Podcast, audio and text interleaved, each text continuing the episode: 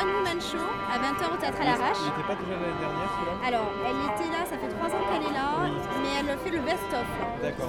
Le best-of, Bonjour mesdames et messieurs, je suis très content d'être là parmi vous. Est-ce que vous avez les histoires? Alors, Radio Campus, un spectacle pour enfants, ça n'intéressera pas, on est bien d'accord Pop, pop, pop, pop, il y aura de la philosophie. Ah, si. Radio Campus en Avignon.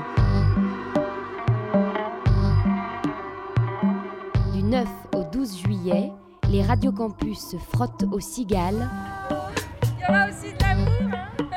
hein. et à la 70e édition du Festival d'Avignon.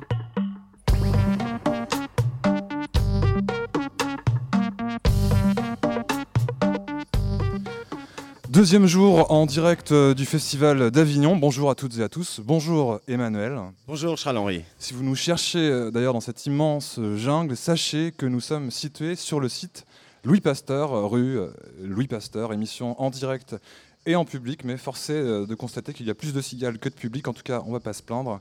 Merci d'être à l'écoute de Radio Campus Paris. Pardon, France. Il est très tôt.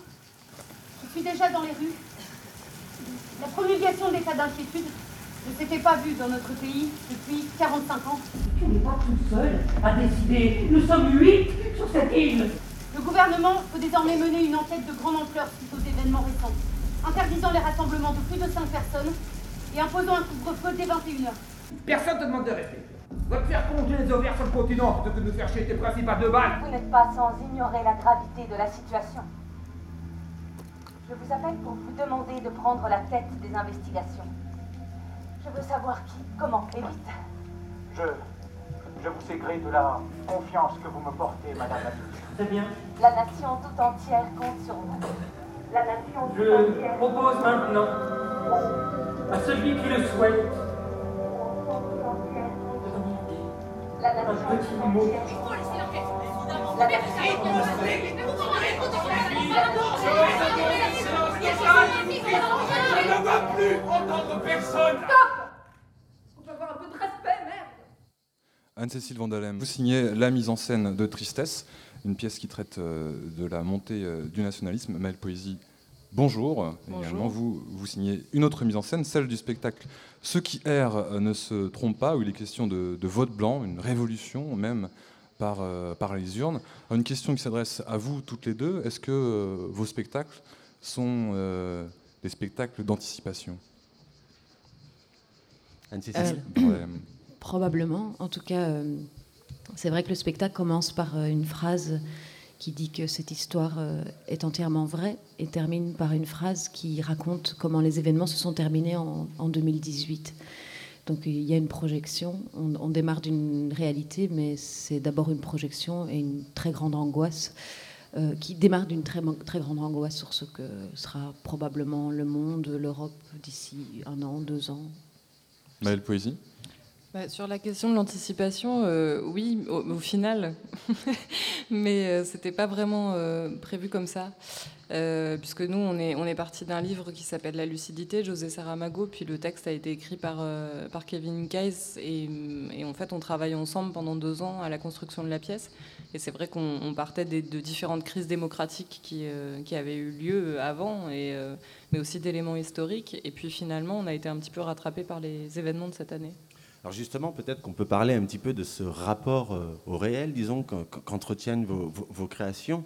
Euh, Dans votre spectacle, euh, Maëlle, il y a euh, la présence de la pluie. La pluie est très présente. Et ce n'est pas sans rappeler ce mois d'avril à Paris, place de la République, où s'est tenu les, les nuits debout sous la pluie. Et cette pluie qui inonde le plateau, en l'occurrence là sur votre spectacle, qui est plutôt l'espace du pouvoir, qui est petit à petit inondé. Alors bien sûr, c'est sans doute aussi quelque chose de la crise climatique, mais tout de même, il y a cette pluie. Et puis il y a aussi euh, effectivement euh, une démocratie euh, qui, va mal, qui, voilà, qui est en fragilité, qui est en crise d'une certaine manière, et une forme, une forme d'insurrection par les urnes, en tout cas, une manifestation comme ça, spontanée du peuple qui, qui d'une certaine manière, se coordonne, s'assemble même. Est-ce que dans le processus de création de votre spectacle, les événements, en tout cas Place de la République, là aussi, en plus dans votre spe- spectacle, les événements sont concentrés à la la capitale. Il y a aussi la présence d'une journaliste citoyenne. Ce n'est pas sans rappeler Pariscope, par exemple, tout ce qu'on a pu voir euh, place de la République. Alors, est-ce que ces événements ont influé dans votre processus de création, au niveau de la scénographie même, au niveau également de, la réécriture, parce que vous avez aussi pas uniquement adapté, je crois que vous avez participé à, la réécriture. Euh, non, mais en fait, pas vraiment, parce que euh, les événements euh, Nuit debout, etc., ça s'est passé, on était en pleine répétition. Et c'est vrai que, je veux dire, la construction d'une scénographie, la construction même d'un plateau, c'est quelque chose qui se fait quasiment un an et demi auparavant, un an avant, avant le début des répétitions. moi, je, partais vraiment dans l'idée de, de, construire une fable et quelque chose d'assez fantastique, mais aussi que la pluie amenait quelque chose de poétique à cette, à cette révolution démocratique. Euh, donc j'ai pas vraiment fait le rapprochement. Et en plus, on était euh, à ce moment-là à Chalon-sur-Saône en train de créer, donc je, n'étais pas au cœur de Nuit debout au moment où ça s'est passé. Après, je pense qu'en fait, c'est juste le miroir de, de, questionnements qui étaient présents dans la société depuis assez longtemps. Et il se trouve que là, ça, voilà, ça, arrive un peu tout, tout en même temps. Mais nous, on a encore une fois, je pense qu'il ne faut pas avoir la, mémoire courte. C'est-à-dire que des histoires de référendums qui ont euh, abouti à des échecs, euh, des problèmes de crise démocratique, c'est quelque chose qui jalonne euh, notre vie depuis un petit moment. Ce n'est pas non plus juste les événements récents. Alors justement, est-ce que cette démocratie, vous, vous y croyez encore d'une certaine manière? Parce que elle est, pharmacologique, elle est à la fois, euh, elle peut être dangereuse comme elle peut être bénéfique. Dangereuse parce que euh, on le voit bien euh, comment un certain nombre de, gouvernants tirent leur légitimité d'une élection, mais pourtant avec des taux de participation des fois très faibles, et ils vont dire c'est au nom de, de mon élection que je peux et pourtant, euh, finalement, ils ont très peu de votants, ou alors, inversement, euh, par le vote blanc, à un moment donné, c'est la manifestation du peuple, et, cette fois-ci, euh, c'est la possibilité d'une révolution par, les urnes. Cette démocratie, comment vous la voyez, vous, aujourd'hui? Bah, je la vois comme elle est en ce moment, c'est-à-dire quand même assez en crise, et ce serait peut-être temps de, se questionner autour de tout ça. C'est-à-dire que je ne sais pas vraiment à quel moment on va finir par le faire quand le taux d'abstention sera immense. Veux dire, voilà. Donc, nous, l'idée, c'était vraiment de traiter cette question, de se dire, voilà, à quel moment, en fait, euh, on est suffisamment dans le mur pour euh, s'imposer de se poser des questions. puisque visiblement on n'est pas forcément capable de le faire alors que la crise est imminente, que ce soit la montée des partis nationalistes, mais peut-être on, peut, en parler, mais je veux dire, euh, pour moi, c'est un symptôme. Ça veut dire qu'il y a un problème de, toute façon. Et c'est pas uniquement de, parler de cette question du, montée des nationalismes, c'est pourquoi ça monte aussi. Euh. Dans le souci que, vous avez euh, toutes les deux dans ce rapport au réel, c'est aussi, on est bien sûr dans des fictions, mais tout de même, on est dans des fictions qui autorisent d'une certaine manière impossible dans le réel, hein, disons. et c'est assez le, cas, en tout cas, dans votre proposition. Tristesse, euh, Anne-Cécile Vandalem. Est-ce que c'était important pour vous que euh, toute la fiction que vous proposez puisse, d'une certaine manière, être dans un possible par rapport au réel, c'est-à-dire que tout puisse exister potentiellement dans le réel? Oui, absolument. Oui, oui. Bah, ici, très fort, parce que ce tristesse est parti vraiment de l'envie de de questionner euh, des forces euh, en œuvre euh, au, sein de, au sein de la société, en Belgique très probablement, en France aussi, et puis dans beaucoup de pays d'Europe. Et au travers d'une fiction, parce que c'est comme ça que je travaille et que j'écris des histoires, j'avais à la fois besoin de, pouvoir donc, construire cette fiction, cette fable, et qui donne une certaine distance. Donc ça se passe au Danemark, ça se passe pas en Belgique, ça se passe pas en France, ça se passe euh, voilà plus haut quelque part là où où on est plus ou moins protégé et, euh, et en même temps c'est très concret et c'est très lié au réel. Après j'ai été confrontée aussi à des difficultés parce que ben voilà j'ai commencé à écrire il y a deux ans, la situation n'était pas encore complètement ce qu'elle est maintenant, c'est-à-dire qu'il y avait déjà eu Toya, il y avait déjà eu pas mal de choses, mais il n'y avait pas encore eu, ça n'avait pas encore pris cette ampleur-là.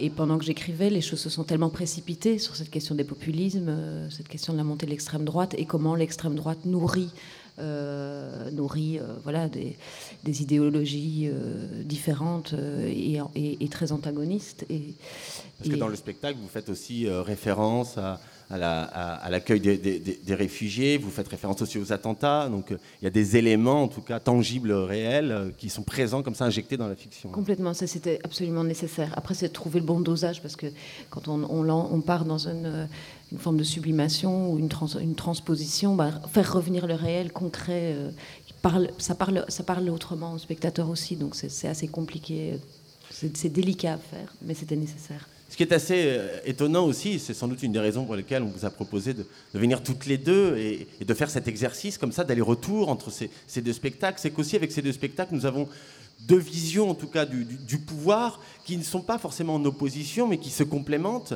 Euh, euh, avec, avec vous, Maëlle Poésie, c'est plutôt un pouvoir qui cherche d'une certaine manière à persévérer dans son être, à s'obstiner, euh, à se renfermer sur lui-même, à se couper et euh, à, maintenir sa position, alors que avec euh, votre spectacle, Anne-Cécile Vandalem, on est plutôt sur un pouvoir qui va être dans l'art du chantage, d'une certaine manière, l'art de faire passer le crime de main en main afin que tout le monde soit d'une certaine manière impliqué. Et c'est justement le fait de ne pas pouvoir se désolidariser d'une certaine du pouvoir. Donc chez vous, c'est un pouvoir dont on ne peut se désolidariser, alors que chez vous, c'est un pouvoir qui, d'une certaine manière, chez Maël Poésie, c'est un pouvoir qui se désolidarise, qui se coupe même littéralement, qui finit même par sortir du, du plateau. Voilà. Et ça, c'est assez intéressant de, de, de, de, voir cela. Est-ce que peut-être vous pouvez nous parler de, de cela, de la manière dont vous avez pensé ce pouvoir, par exemple, Maël, comme séparation?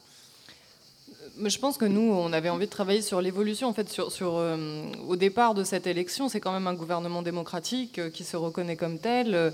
Euh, voilà, et en fait, la, crise est telle, la violence de la crise est telle qu'ils sont incapables finalement de se poser les bonnes questions au bon moment. Et j'ai l'impression que c'est insidieux, en fait. C'est-à-dire que c'est juste parce que au bout d'un moment, ils prennent pas les bonnes décisions. Au bout d'un moment, la discussion euh, tourne autour d'un autre sujet. Au bout d'un moment, finalement, on a tellement peur, mais c'est aussi une peur très animale qu'on a voulu traiter, une, peur euh, personnelle. C'est pas qu'une peur euh, politique. Je veux dire, à un moment donné, ils ont peur pour leur vie. Ils sont paranoïaques. Hein. Ils sont, bah, ils sont paranoïaques. Et puis il y a aussi toute la question du fantasme de la population. C'est-à-dire que comme c'est un mystère, cette espèce de vote blanc, et que c'est des manifestations, et que c'est, mais qu'il n'y a pas de, hum, justement, tout leur problème, c'est qu'il n'y a pas de leader c'est qu'il n'y a pas de phrase toute faite, c'est qu'il n'y a pas de pensée euh, organisée. Donc du coup, l'inconnu en fait leur fait peur et, nourrit un espèce de fantasme révolutionnaire. Et du coup, ils décident de partir ou de prendre des décisions qui sont de plus en plus autoritaires euh, sous prétexte en fait d'un pouvoir démocratique. On sent qu'ils avancent heure par heure. D'ailleurs, la, présence de l'heure est très importante dans votre spectacle. C'est dire combien ils n'ont pas de vision, hein, manière. Alors que dans votre spectacle, Tristesse, euh, Anne-Cécile Vandalem, on sent plutôt le stratège, on sent la stratégie, quelque chose de fomenté depuis fort longtemps, de la préparation. Je disais aussi ce crime qui passe de main en main. Euh, ça aussi. Peut-être vous pouvez nous parler un peu de comment vous ressentez ce pouvoir-là. Et, c'était pour vous, j'imagine, nécessaire de présenter un pouvoir comme ça, stratège? Oui, ben oui, bien sûr. Le, pouvoir, pour moi, il est bien sûr, il, existe à travers la figure de, ce, de ces dirigeants politiques et qui, euh, manipulent et de ce parti qui manipule depuis, on apprendra très longtemps euh, ses, habitants. Mais il existe aussi à, d'autres endroits. Je voulais, travailler sur la, question du pouvoir en opposition à la puissance. Et en ça, je, lis euh, la, thématique de la tristesse, puisque la tristesse la vision que moi j'ai voulu analyser, c'est la tristesse, c'est la diminution de la puissance de l'autre. Donc euh, la diminution de la puissance de l'autre entraîne automatiquement la prise de pouvoir sur l'autre. Donc le pouvoir est systématiquement lié en fait à une relation euh, de dominé, de dominant, d'humiliation, et aussi crée des figures comme les figures par exemple du bouc émissaire qui sont voilà, des figures très importantes maintenant, qui est donc avec la vengeance, avec euh, toutes ces thématiques. Le sacrifice. Voilà. Et donc, et donc ça, c'est ce que moi j'essaie de raconter, non seulement à travers vraiment l'intrigue politique euh, liée à voilà ces abattoirs et tout, tout, ce dont on, je ne vais pas trop le raconter, mais euh, voilà lié aux abattoirs, lié au meurtre de, cette femme, et, etc. Et en même temps, ce mouvement-là est totalement mis à l'œuvre aussi à l'intérieur des sphères familiales, euh, euh, intimes. Oui, c'est vraiment une vision du, pouvoir dans la relation qui va jusqu'à l'intimité. C'est presque une vision foucaldienne hein, du, pouvoir. Oui, et, ça m'intéressait ici aussi parce que, bon, là, je, parle surtout de, la montée des populismes et donc ce parti euh, euh, à l'œuvre est un parti populiste qui est, et, en fait, les, voilà, les, populistes s'appuient sur un état du monde, s'appuient sur un état du monde et fondent une idéologie qui n'en est absolument pas une à partir d'un état désespéré et vont, vont, donc pour moi on, on, observe la même mécanique, c'est-à-dire à partir d'une situation de quelqu'un qui est affaibli ou d'une population qui est affaiblie, d'une croyance qui est affaiblie, on va s'appuyer là-dessus pour euh, euh, asseoir son pouvoir et désespérer encore plus les gens. voilà. Anne-Cécile euh, Vandalem et Maël Poésy, il y a un mot qui a inspiré un de nos chroniqueurs, Jules, c'est le mot tristesse. La tristesse est une douleur émotionnelle associée ou caractérisée par des sentiments de désavantage, à une perte, au désespoir ou au chagrin. Un individu triste fait face à un état léthargique et se replie face aux autres. Le pleur est souvent une, indication de tristesse. Voici la définition du mot tristesse, le centre de la pièce d'Anne-Cécile Vandalem. Physiquement, sur cette île qui enferme ses habitants, les fait se replier face au monde, face au continent, si lointain, si différent, ils ont perdu leur emploi, leurs voisins, leur envie de vivre et de rire. La tristesse est aussi omniprésente dans leur cœur, dans leur esprit, dans cette pièce qui souffre sur des pleurs, ceux de la femme du maire, de la femme du maire désespérée. L'individu triste fait face à un état léthargique. Ici, cette phrase n'a jamais été si bien illustrée. La mort est là, les morts sont là, vivent sur la scène, jouent de la musique, créent l'ambiance, frôlent les vivants, interagissent avec eux et voient le public. Ils ne le quittent pas des yeux à travers cet, à travers cet écran qui domine les lieux. L'introduction étant faite, la définition de la tristesse étant posée, attaquons-nous maintenant aux personnes qui la cultivent, qui se servent de la tristesse pour ponctionner du temps d'écoute, pour voler et siphonner le libre arbitre de ces gens désarçonnés par cette force métaphysique. Martha Heger fait partie de ces personnes, la présidente du partie d'extrême droite du Réveil populaire, la fille de Ida Eger, retrouvée morte en début de pièce, s'insère dans l'esprit des tristes, habitants de tristesse, les fait se replier sur eux-mêmes, les éloigne les uns des autres, crée un désavantage dans ce peuple qui a déjà tant perdu. Créer la tristesse, la cultiver et l'étendre pour racler des voix, arriver à ses fins, s'en servir pour briser les esprits et les remodeler afin de créer un monde dit parfait et empli d'hommes et de femmes asservis. Mais comment cultiver la tristesse? Comment créer la peur de cette tristesse dans le peuple? Par des exemples, par des individus tristes, perdus, éloignés, que l'on montre sur des écrans, que l'on exagère, desquels on change l'histoire, et la modèle pour instaurer un climat anxiogène et fertile à la mise en place de ce qu'on pourrait appeler une peur de groupe. C'est ce que veut faire Martha en faisant un film sur les habitants de tristesse, ces habitants morts d'un nationalisme trop faible, d'un État pas assez patriote pour sauver ces gens. Mais ici, il n'est pas question d'une situation causée par ces réfugiés, nommés par Hélène, la jeune fille du maire, le nouveau, message, le nouveau visage du parti désiré par Martha. Ces gens qui envahissent le Danemark et volent la place des Danois, mais bien d'une situation provoquée par le parti du réveil populaire.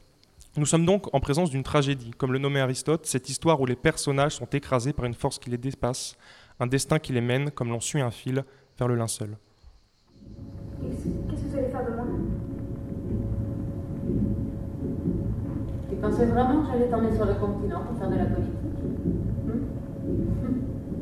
Tu as 15 ans, Hélène. Tu sais ce que ça veut dire Ça veut dire que tu ne connais rien à rien. Et que tu es le modèle parfait pour tout un tas d'esprits tordus qui prolifèrent dans ce monde. Des gosses comme toi, ils sont occupés à en recruter pour se faire sauter sur les marchés. Ça te dirait ça, Hélène? Hmm? Les flammes de l'enfer. Ça irait pourquoi vous m'avez fait croire devant tout le monde que je serais le nouveau visage du parti alors Mais parce que tu vas le devenir. Ouais Vas-y, Hélène. Va jouer ton rôle.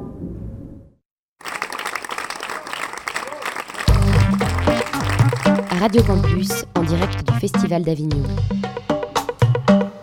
Deuxième jour euh, au Festival d'Avignon pour les radios campus et nous recevons aujourd'hui euh, Anne-Cécile Vandalem, la metteuse en scène de la pièce Tristesse, et Maëlle Poésie qui signe la mise en scène de Ceux qui errent euh, ne se trompent pas. Anne-Cécile Vandalem, on vient d'entendre à l'instant un, extrait de votre spectacle, c'est celui où votre personnage d'ailleurs indique à la jeune fille qu'elle va devenir le nouveau visage du parti que vous incarnez, mais un visage qui va être assez euh, dépend, entre guillemets, puisque ce visage ne va pas être celui d'une jeune fille euh, porte-étendard Barbara Pau, mais qui va plutôt servir une cause sur une pellicule. C'est une victime sacrificielle, oui. Elle va être, elle va être sacrifiée pour, pour, servir pour servir les intentions de Martha, qui, qui est donc, oui, effectivement, de mettre en scène la faillite d'une nation, la faillite d'une population. Et, euh, ces deux adolescentes qui sont sur cette île, elle, est, la plus naïve parce qu'il y a une plus petite qui est, plutôt clairvoyante, mais, cette grande adolescente est la figure parfaite de la voilà de, l'adolescente naïve à qui euh, on peut promettre pas mal de choses à partir du moment donné où rien, de toute façon, rien ne lui est promis parce qu'il n'y a, a, rien à faire sur cette île. Il n'y a pas d'avenir, il n'y a pas d'école, il n'y a pas de donc à partir de ce moment-là, pour elle, euh, tout, tout, ce qui lui est donné est bon à prendre et elle va accepter de le faire puisqu'elle va, elle va se suicider et lancer euh, toute la, la, fusillade finale. Et cette leader euh, politique, euh, elle veut, elle a besoin de la tristesse, elle a besoin des larmes, des larmes et du sang. Et d'ailleurs, c'est pas sans rappeler le propos d'un dirigeant d'une marque d'automobile qui avait promis à ses employés des larmes et du sang, ces, ces, phrases terribles. Donc, elle a besoin de tristesse, elle a besoin des larmes, et on pleure beaucoup euh, dans, votre, dans votre spectacle. On aurait beaucoup pleuré, oui, tant cela n'était fait que pour pleurer. On a l'impression que tout était fait pour pleurer, mais on pleure un peu mal. Euh, on ne sait pas si on pleure bien, on ne sait pas si on pleure mal, on ne sait pas si on pleure seul ou ensemble. Tout cela n'était fait qu'à pleurer et c'est à pleurer. Donc voilà euh, un dispositif où tout est fait pour pleurer. Hein. tout est fait pour pleurer. Il y a besoin de ces pleurs pour exploiter la, tristesse et au final, on pleure mal, quoi. D'une certaine manière, on pleure mal parce que c'est récupéré. Et je sais que vous avez travaillé un peu en amont de ce, de ce travail tristesse sur la question du pleur, du pleurer. Vous avez proposé à vos comédiens de faire un travail sur pleurer ensemble au lieu de pleurer seul. Pourquoi? Alors, pour plusieurs raisons. Ça partait d'un travail de Bastian Nader qui a fait un portrait pleurant qui s'appelait I'm too, I'm too sad to tell you. Euh, Bastian Nader est un, artiste qui, qui, est très important pour moi, qui m'est très cher, qui a travaillé sur la gravité pendant toute sa vie et puis qui est mort en mer, mais qui a fait ce petit travail I'm too sad to tell you et quand j'ai vu ce travail, c'est un portrait de lui qui pleure pendant pendant un, un visage qui s'effondre et qui se défigure d'une certaine manière. Tout à fait. Mais quand je l'ai vu, je me suis posé la question euh, parce que d'abord le titre le dit à qui s'adressent ces pleurs? J'ai croisé ça avec, euh, avec le travail de, Georges Didier Huberman, qui a beaucoup travaillé aussi sur les larmes, et qui, euh, qui disait finalement que le, les larmes qui ne s'adressent à personne sont une forme de kyste mort à l'intérieur de nous. C'est-à-dire que la larme ou la tristesse, si elle n'est pas partagée, elle ne sert à rien. Donc pleurer seul dans sa chambre, elle nous vide, mais elle n'a pas d'action. Par contre, la larme partagée peut lui part du postulat que la larme, les pleurs partagés peuvent devenir lamentation, protestation et peut-être même euh, euh, soulèvement ou révolution. Et donc, euh, voilà, dans Tristesse, j'avais cette volonté d'essayer de réfléchir ou de, questionner ce, mouvement-là. Est-ce que effectivement euh, l'émotion collective peut porter jusqu'à la révolution? Finalement, j'ai décidé de ne pas lui donner cette place-là. Et sur le euh, Still to Sad to Tell You, donc le, travail que j'ai fait avec les acteurs sur les pleurs, c'était vraiment de, c'était très important pour moi que ce soit des acteurs, parce que c'est sur la fabrication de l'émotion. Je pense que l'émotion vraie n'existe pas. L'émotion est une fabrication, c'est une manière de nous de nous déployer, de nous. C'est une stratégie d'adaptabilité à, notre situation et à notre à notre entourage. Et donc, euh, comment ces émotions se fabriquent? La larme étant quand même quelque chose qui, au-delà de, l'émotion, de la transformation du visage, qui a une forme plastique qui est absolument géniale, euh, produit un liquide qui est là, qui est effectif. Et quoi, quelle que soit la manière dont il a été produit, ce liquide est là. Donc ce liquide atteste de la larme, atteste de, en tout cas, a été produit on ne sait pas comment, mais en tout cas donne ce résultat de, l'alarme. Fabrication de, la tristesse par euh, la politique. Dans votre spectacle, euh, Maëlle Poésie, ce qui hier ne se trompe pas, c'est une autre fabrication que vous nous donnez à voir, c'est celle de la fabrication de la vérité. Euh, là aussi, c'est très intéressant de voir comment il y a l'obsession de, de, ce gouvernement reclus de construire en fait euh, un récit, de trouver une raison, de savoir mais qui organise ce vote blanc, euh, qui en sont les organisateurs, les instigateurs, et du coup de construire une vérité par rapport à ça. C'est pas sans rappeler l'affaire Tarnac, hein, d'ailleurs là aussi, hein, bien entendu, euh, ces jeux-là de, construction d'un réel. Et d'ailleurs, sur la question de l'état d'urgence ou de l'état sécuritaire, on sent bien ce pouvoir, comment finalement l'état sécuritaire permet de créer la, question de la sécurité, comme l'état d'urgence permet de créer la question de l'urgence. Et c'est cela que vous mettez à l'œuvre, c'est cette construction de la vérité, donc la construction d'un présent finalement, euh, d'une situation par le pouvoir. Mais c'est vrai que la question de la vérité dans le spectacle, elle est posée euh, puisque la vérité est subjective en fait. C'est-à-dire qu'ils veulent imposer une vérité objective à une situation qui est évidemment subjective. Donc euh, voilà, toute la question de l'enquête est de, créer, même euh, de, s'amuser avec Kevin d'appeler ce service les services de la vérité. C'était aussi pour travailler sur cette, sur cette question de qu'est-ce qu'est la vérité finalement dans, dans, cette, dans ce mouvement, si ce n'est ce qu'on projette de lui. Euh, bon, quelque part, ça rappelle aussi euh, ce qui, a pu, ce qui peut se passer euh, en ce moment, c'est-à-dire que à chaque fois qu'il y a un événement comme ça, c'est beaucoup plus la projection qui tient lieu d'analyse, quoi. C'est-à-dire qu'on n'écoute pas forcément, on ne rend pas forcément compte de la réalité d'une situation ou des causes de cette réalité, mais, mais en tout cas, on, on essaye de la présenter de façon à ce que cette vérité devienne vérité. Voilà. Et, c'est vrai que je, trouvais ça intéressant en fait qu'on parle de cette chose-là, qui pour moi est, fondamentale en ce moment. C'est-à-dire que très souvent, au lieu de se poser les questions du pourquoi, on se pose la question du comment, et on en reste extrêmement, euh, on reste vraiment sur la, façade des choses au lieu de, chercher un petit peu plus loin dans l'analyse. Et du coup, il faut des coupables. Mais du coup, il faut des coupables, mais ça, ça rejoint aussi euh, ce que disait Anne-Cécile. Soit des sacrifiés, soit des euh, coupables. C'est-à-dire qu'à un moment donné, euh, quand on, nous, on a aussi travaillé sur la question de l'aveuglement, qui est proche de Deep finalement dans la pièce. C'est-à-dire qu'il y a aussi tout ce parallèle avec la peste blanche, puisqu'en fait, cette, cette, arrivée comme ça du vote blanc est comparée à une maladie qu'il faudrait presque, voilà, il faudrait l'enfermer dans une ville, il faudrait qu'elle n'en sorte pas, il faudrait que la pensée ne puisse même plus se transmettre entre les habitants. Et, c'est vrai que cette espèce d'image, de métaphore, pour moi, elle est très forte par rapport à ce qui peut se passer aujourd'hui. C'est-à-dire comment, en fait, on peut interdire la pensée et jusqu'à la fin de la pièce, ou même on peut se dire qu'on peut interdire le rêve. Bon, ce qui est totalement, euh, enfin, ce qui est l'ouverture de, la fin de la pièce, mais jusqu'à où on empêche les gens de penser ce qu'ils pensent ou de rêver ce qu'ils rêvent. Anne-Cécile Vandalem et Posy, vous restez avec nous. Je crois savoir que Stevie Wonder souhaite s'exprimer.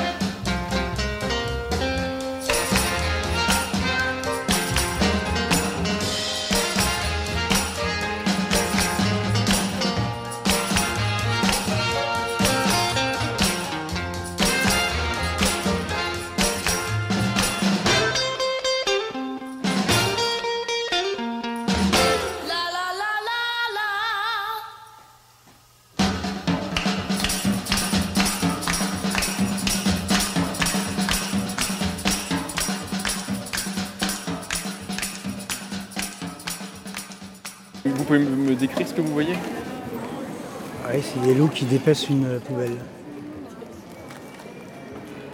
on ne sait pas pourquoi Non.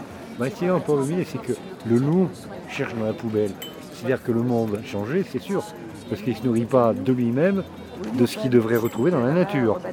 Mais bon, euh, c'est assez philosophique, hein, tu vas regarder par là, il faut les chercher au fait fond de soi. hein. Je me cherche. Moi, le problème, c'est les loups et les poubelles, mais- qui s'expliquent pour qu'on puisse. Bah, ils m'ont donné ça, moi.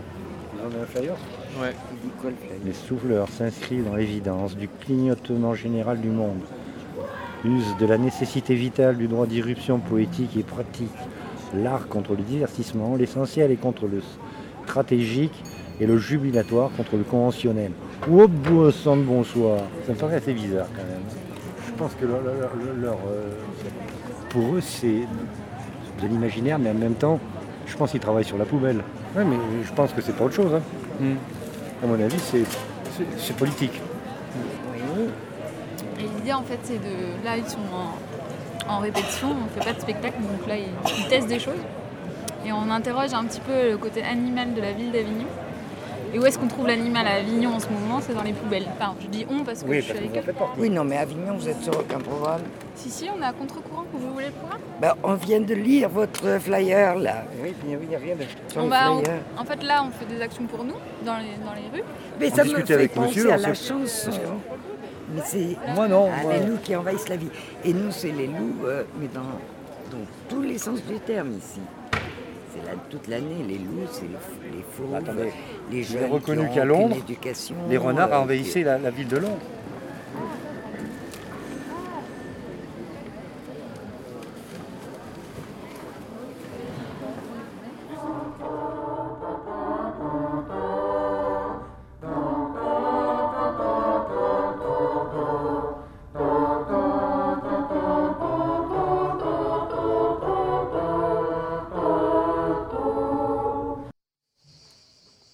Revient. euh, On revient, Emmanuel. Exactement, on revient. Toujours en direct sur les radios campus en compagnie de Anne-Cécile Vandalem qui signe la mise en scène de Tristesse et de Maël Poésie qui signe la mise en scène de Ceux qui errent ne se trompent pas.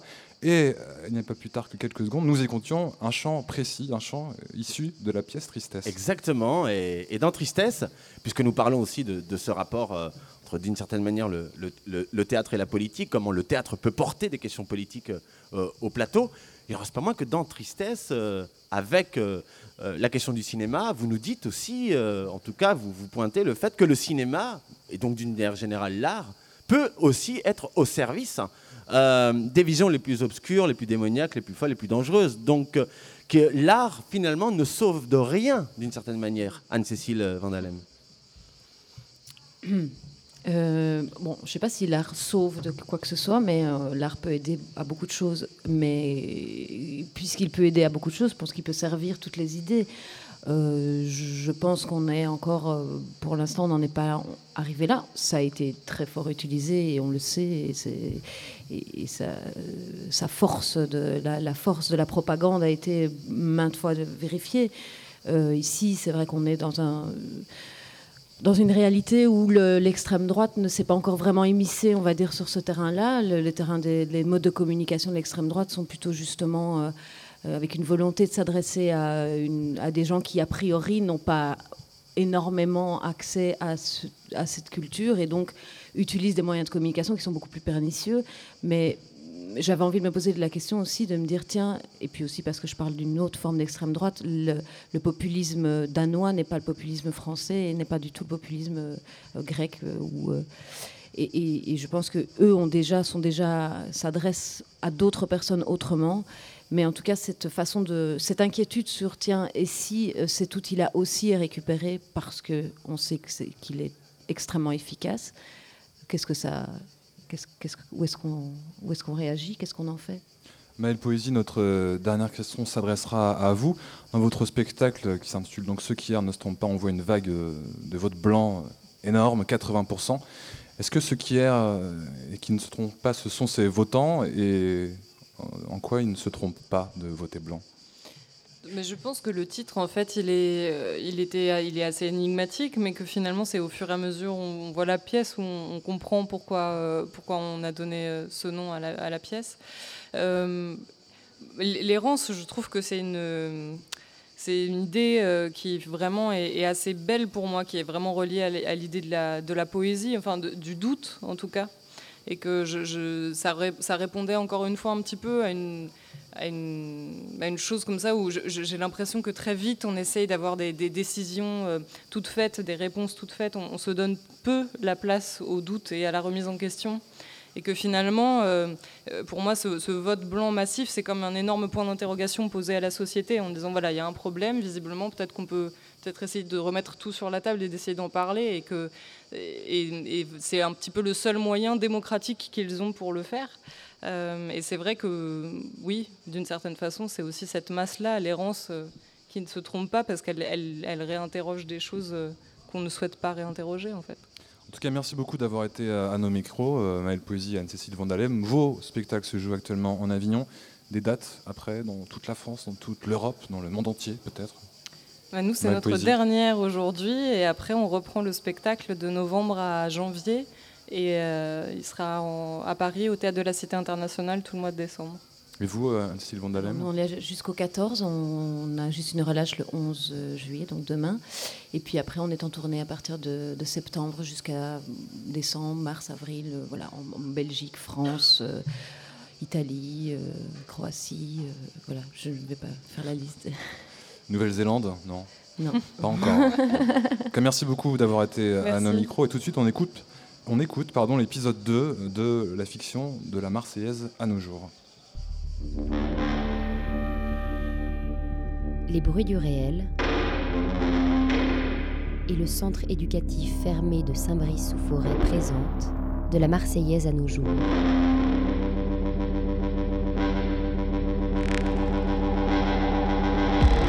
Dans le dernier épisode, Tescor, Traquenard et Asba se rencontrent dans le camion cellulaire. L'un s'est fait prendre durant un go fast, l'autre pour trafic de cocaïne et le dernier Asba pour un braquage. Nous les avions quittés aux portes de la prison. D'ailleurs, Asba, lui, n'a pas fait long feu. En effet, il a été transféré, laissant ainsi Tescor et Traquenard seuls. Épisode 2, aux arrivants.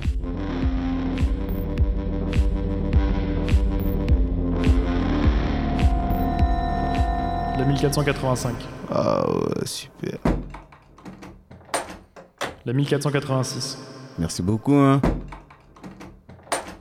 Tous les matins, on était réveillés à 7h30 par les matons. Douche ou pas? Ouais, ouais, ouais, j'arrive. Ouais, Tescor, votre gel douche Ouais, ouais, bon sauce. Après la douche, remonter dans nos cellules pour s'habiller et prendre le petit déjeuner. Briques de jus, yaourt, baguette avec beurre ou Nutella.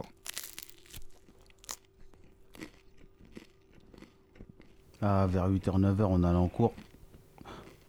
Où on avait le choix, histoire géo, français, informatique. Ça pouvait nous permettre d'apprendre et d'avoir des remises de peine. Hein Histoire de sortir plus vite. Bonjour. Bonjour, monsieur. monsieur. Alors aujourd'hui, on va voir ensemble l'histoire d'un chant bien connu, celui de l'hymne de la France, la Marseillaise.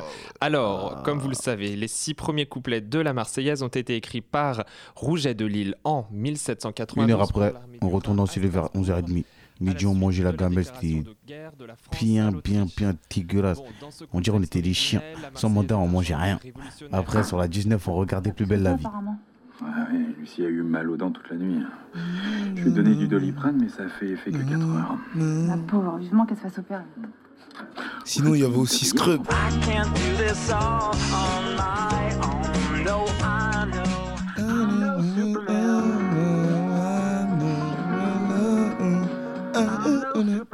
Est-ce que quelqu'un peut m'en dire plus?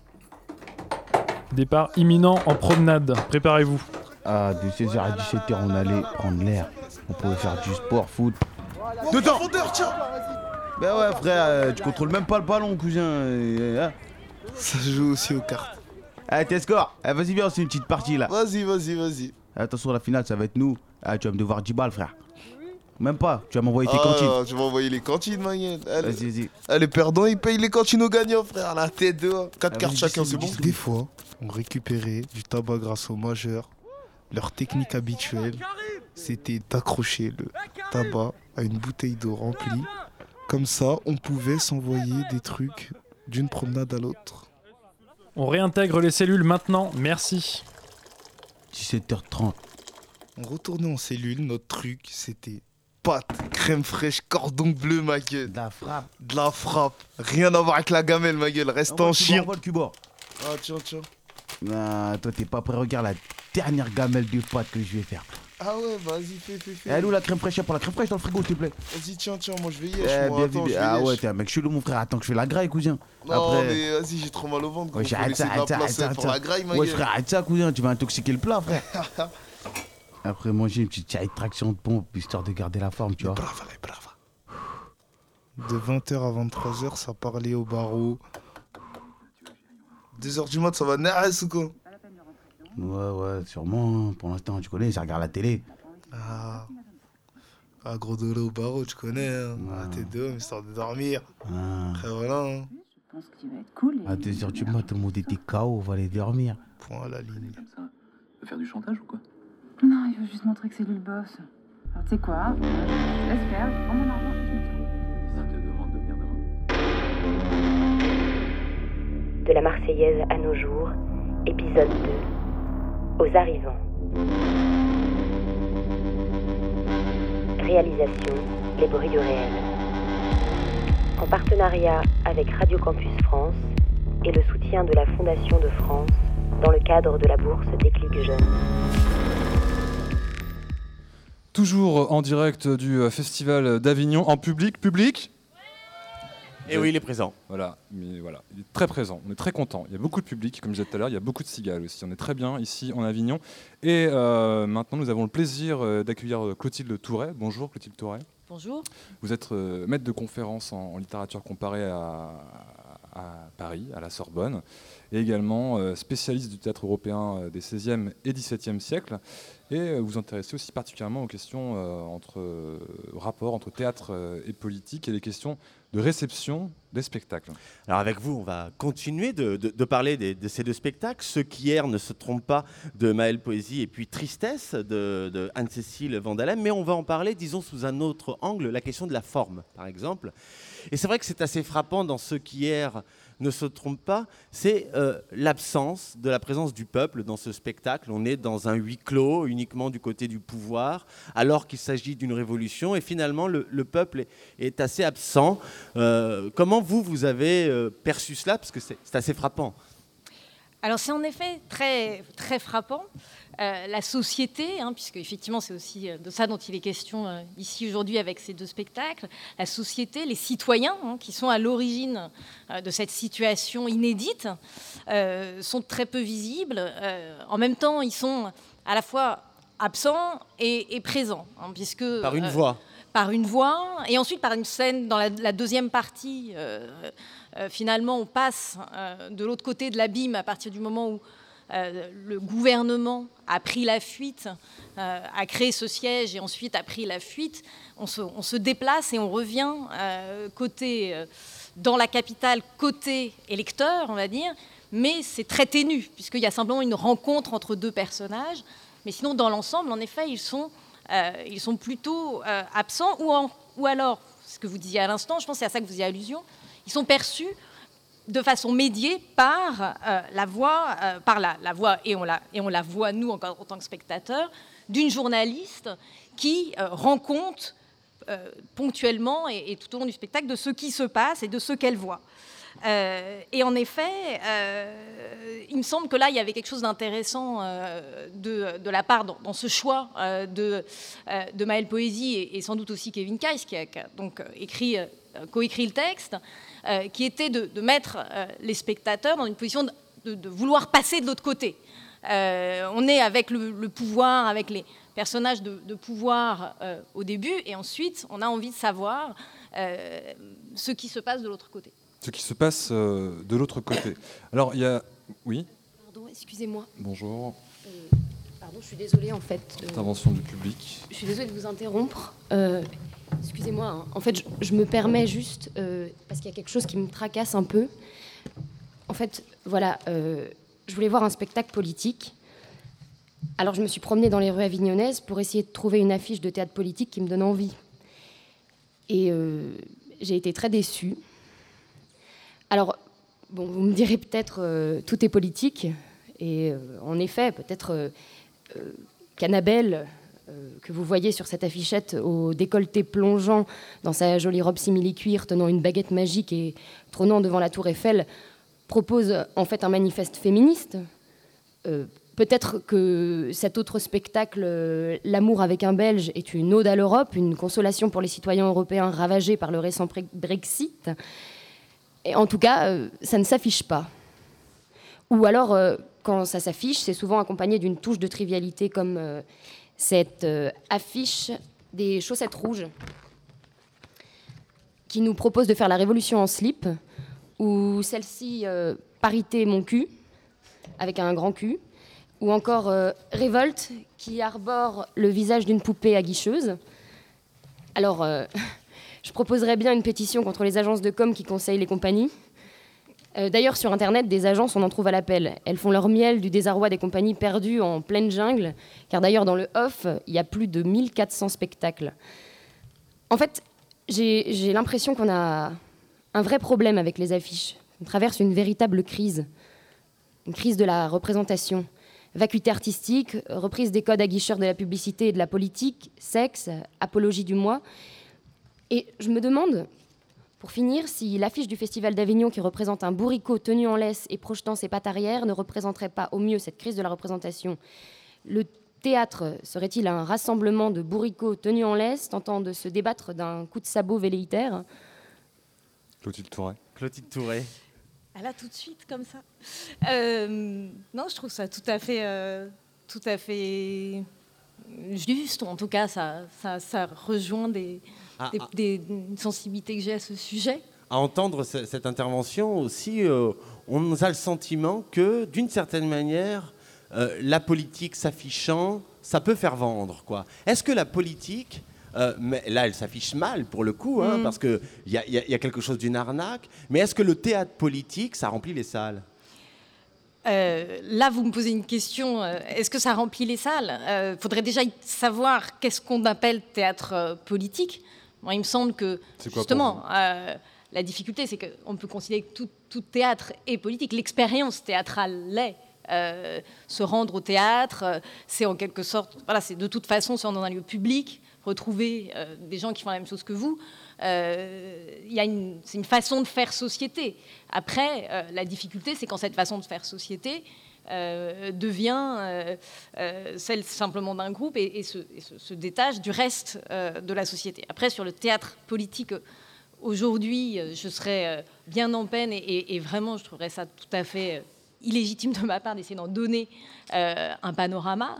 Euh, ce que je crois, c'est qu'en effet, les deux, euh, les deux pièces d'Anne-Cécile Vandalem et de Maëlle Poésie sont, sont profondément politiques et le sont de façon très intéressante.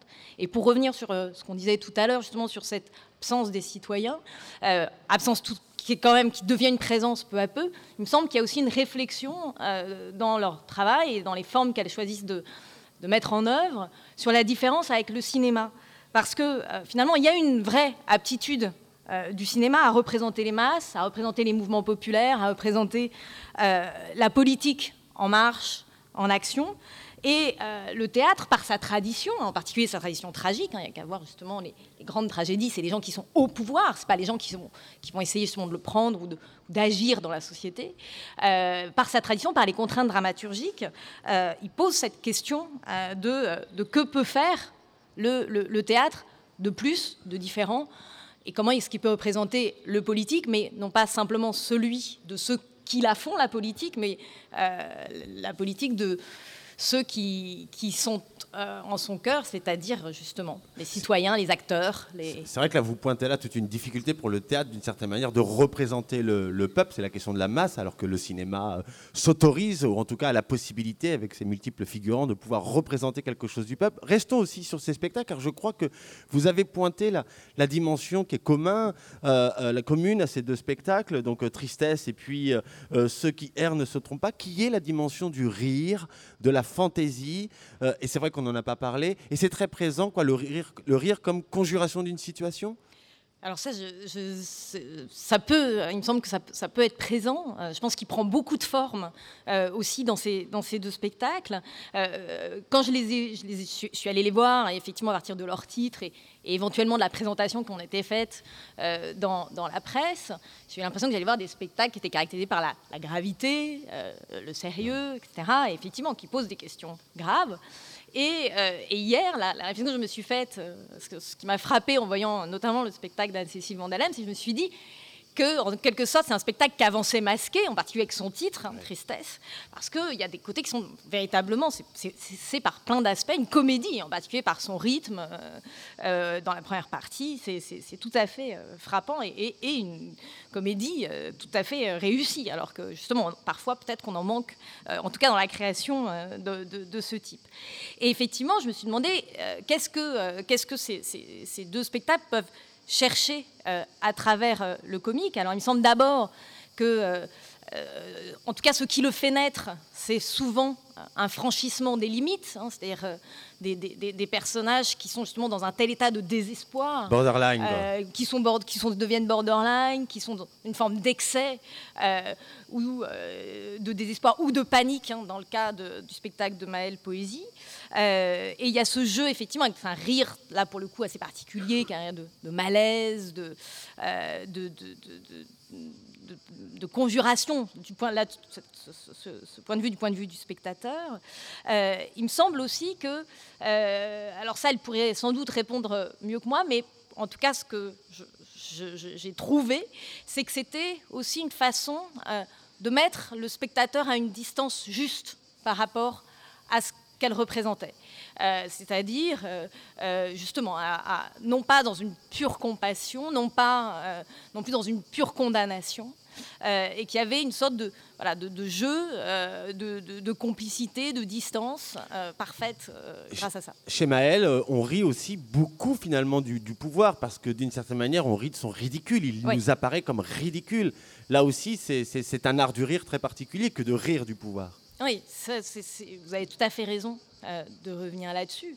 Euh, et d'ailleurs, euh, effectivement, il y a une, on rit du pouvoir, on rit de leur faiblesse, de la faiblesse de ces, gouvernants qui se retrouvent tout à coup totalement décontenancés, impuissants. et il y a peut-être là, et on rejoint ce qu'on disait tout à l'heure à propos de l'absence du, du, citoyen ou de l'absence des électeurs euh, ou leur relative absence sur la scène, on peut peut-être voir là un appel aux, spectateurs, justement, un appel au public. Et c'est aussi en ça que, que ce théâtre est politique. Juste euh, sur, si on a encore un peu de temps. Euh, on peut écouter les cigales aussi, juste deux secondes, tiens, on peut une pause. Continuons alors sur le, spectacle Tristesse. Euh, comme vous le dites si bien, il avance, il avance masqué. Et, euh, c'est assez intéressant de voir aussi comment Tristesse, finalement, euh, nous, propose d'approcher justement cette question du, peuple. Parce qu'elle le fait à travers un dispositif aussi du cinéma. Mais cette fois-ci, disons, pour rentrer dans l'intimité. On rentre dans les maisons. C'est-à-dire comme si, là, chez Maël, finalement, le peuple est plutôt du côté du public, il est absent au plateau, alors que chez, euh, que chez Anne-Cécile, on rentre dans les intimités, euh, finalement, euh, par le jeu, de, le jeu de la caméra. Donc c'est plus un zoom. On a l'impression que c'est que Anne-Cécile recherche une sorte de zoom pour peut-être aussi sortir de la masse, pour le coup. Oui, il y a effectivement là aussi un, dans le dispositif mis en place euh, un jeu, euh, un jeu d'échelle hein, tout à fait intéressant et tout à fait très puissant. Euh, parce qu'on a d'abord sur la scène l'entièreté du, village, en tout cas de, des maisons. Alors non, il y a une maison qui, est hors, espace représenté, mais presque une image d'un village, donc de la communauté politique, de la cité, cette micro-cité, mais c'en est une. et en effet, on, euh, donc ça, c'est une première échelle. Euh, il y a un sur scène qui renvoie l'espace du, pays tout entier, puisque c'est euh, le, celle qui est à la tête du parti qui vient, du, parti qui, va devenir le parti dominant. et en effet, donc pour, je reviens effectivement à ce que vous posiez comme, comme, comme problème ou comme, comme angle, qui était celle d'entrer. donc on a cette cité et on entre aussi dans les dans les intimités. Euh, et ça va même plus loin, on pourrait dire, que, d'entrer dans, l'intimité physique, c'est-à-dire dans, le domestique, on entre aussi, me semble-t-il, dans, le psychique. Et là aussi, ça renvoie, me semble-t-il, à, la question qu'on essaye de, cerner aujourd'hui, parce qu'il m'a semblé qu'avec cette, une forme de fantaisie au sens premier hein, du terme, pour le coup, qui s'approche hein, du, fantastique par moment, euh, Anne-Cécile Vandalem euh, montrait, euh, et ça, on, se dit que là, il n'y a que le théâtre qui peut faire ça, montrait comment aussi on fait société avec ses morts. parce que il y a des présences fantomatiques. je ne vais pas forcément révéler à ceux qui n'ont pas vu et, le spectacle et, qui j'espère iront le voir. voilà, il y a des, des présences fantomatiques qui euh, des fantômes qui d'ailleurs font de la musique. Et là, il me semble que justement, c'est l'une des, vraies puissances de la forme théâtrale de montrer euh, que ça fait aussi partie de, la société et du politique. En tout cas, dans cette pièce, on a vraiment pour une fois une utilisation de la caméra qui est euh, vraiment nécessaire au, propos de la mise en scène. Il y en a, on connaît une personne par ici qui va souvent voir des spectacles, Petite Touret, vous la connaissez sans doute pas, c'est Sarah Nelson et elle se balade beaucoup.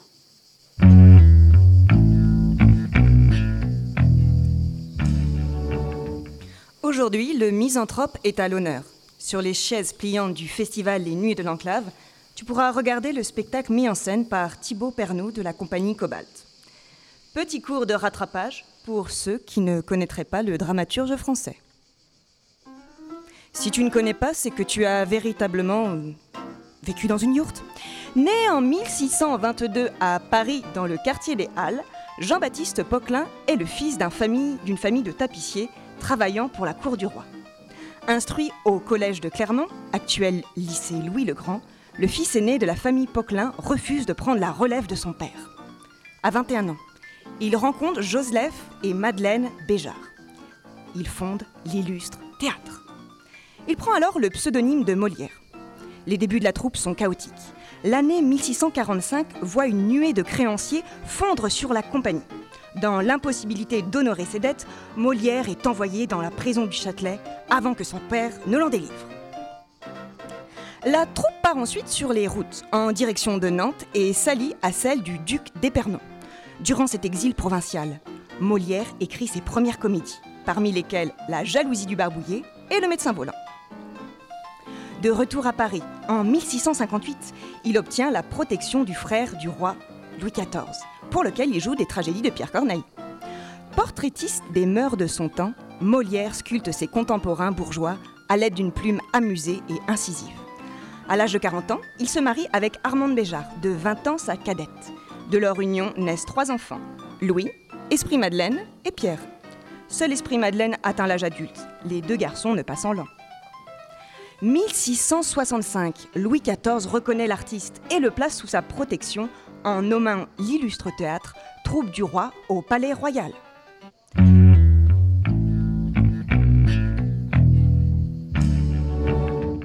Merci beaucoup, Sarah Nelson. En tout cas, c'est la euh, fin de cette deuxième émission en direct et en public de l'espace Pasteur. Demain, on se retrouvera pour s'interroger, en tout cas pour s'intéresser à ce qu'est devenu le Festival euh, d'Avignon, car euh, depuis sa création en 1947 jusqu'à aujourd'hui, où en est le théâtre populaire. Merci beaucoup, Clotilde Touret, d'avoir été à nos côtés. Merci à vous. Et euh, je remercie également euh, pour euh, cette émission, pour la production de cette émission, Jimmy, Sarah, Théophile, Émile, Marion, Emmanuel, Martin, Jules, Léa et Mélissa. À demain, même heure sur les ondes des Radio Campus.